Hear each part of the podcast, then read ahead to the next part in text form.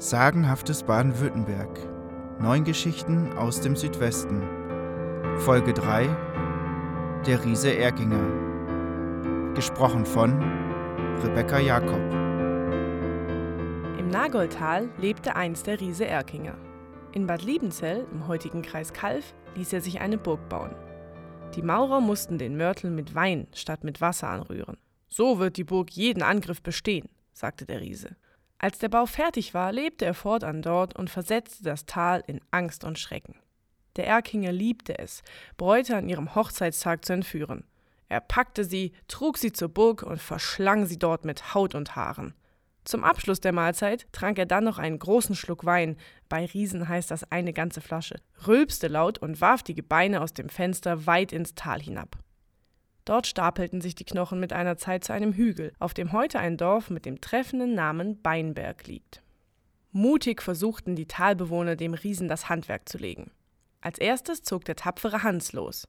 Ein Schmied, zwei Meter groß, stark wie ein Ochse. Für den Kampf gegen den Erkinger hatte er extra ein langes, besonders scharfes Schwert und ein Speer geschmiedet.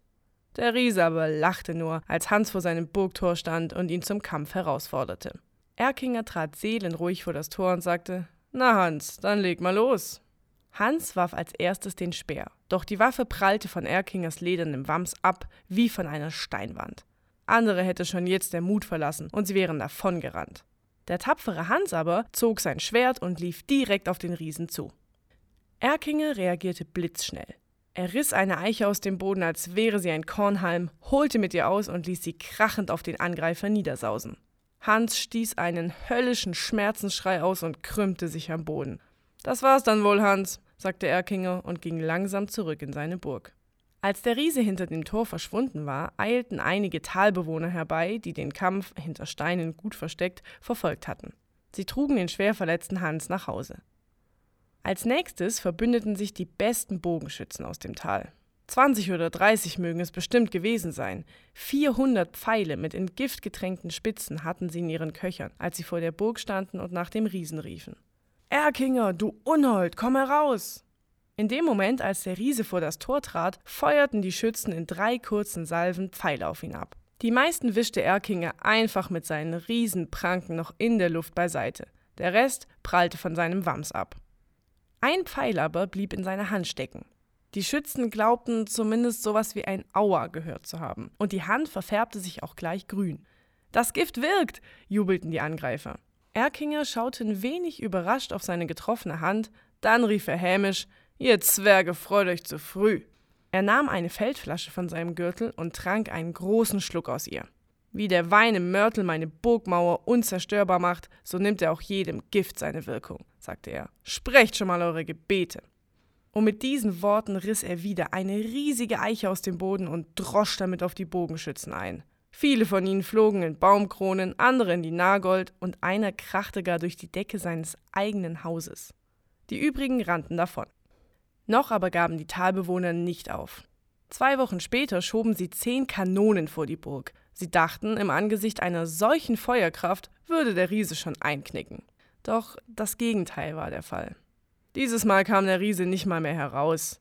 Er lachte nur und sagte von seinem Turm aus: Probiert euer Glück nur, ihr Narren! Und die Talbewohner schossen mit ihren Kanonen eins ums andere Mal, doch die Kugeln prallten kraftlos vom Mauerwerk ab und blieben davor liegen.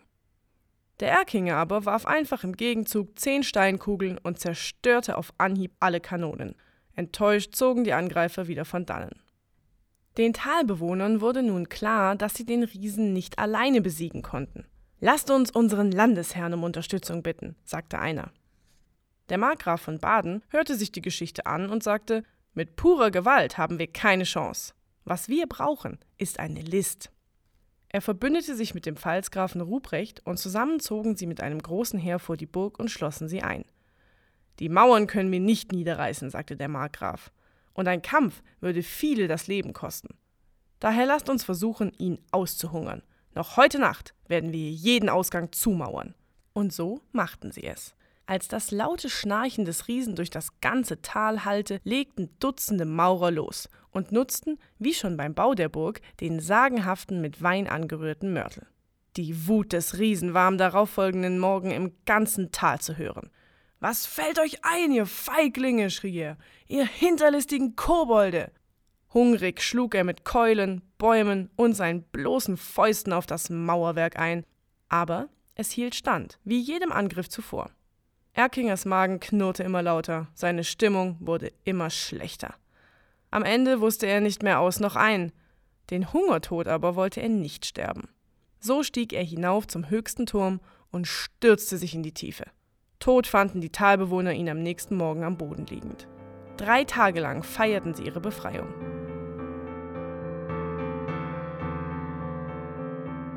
Diese von Andreas Klaasen neu erzählte Geschichte basiert vor allem auf württembergische Volksbücher, Sagen und Geschichten Band 1, Amazon Kindle Edition.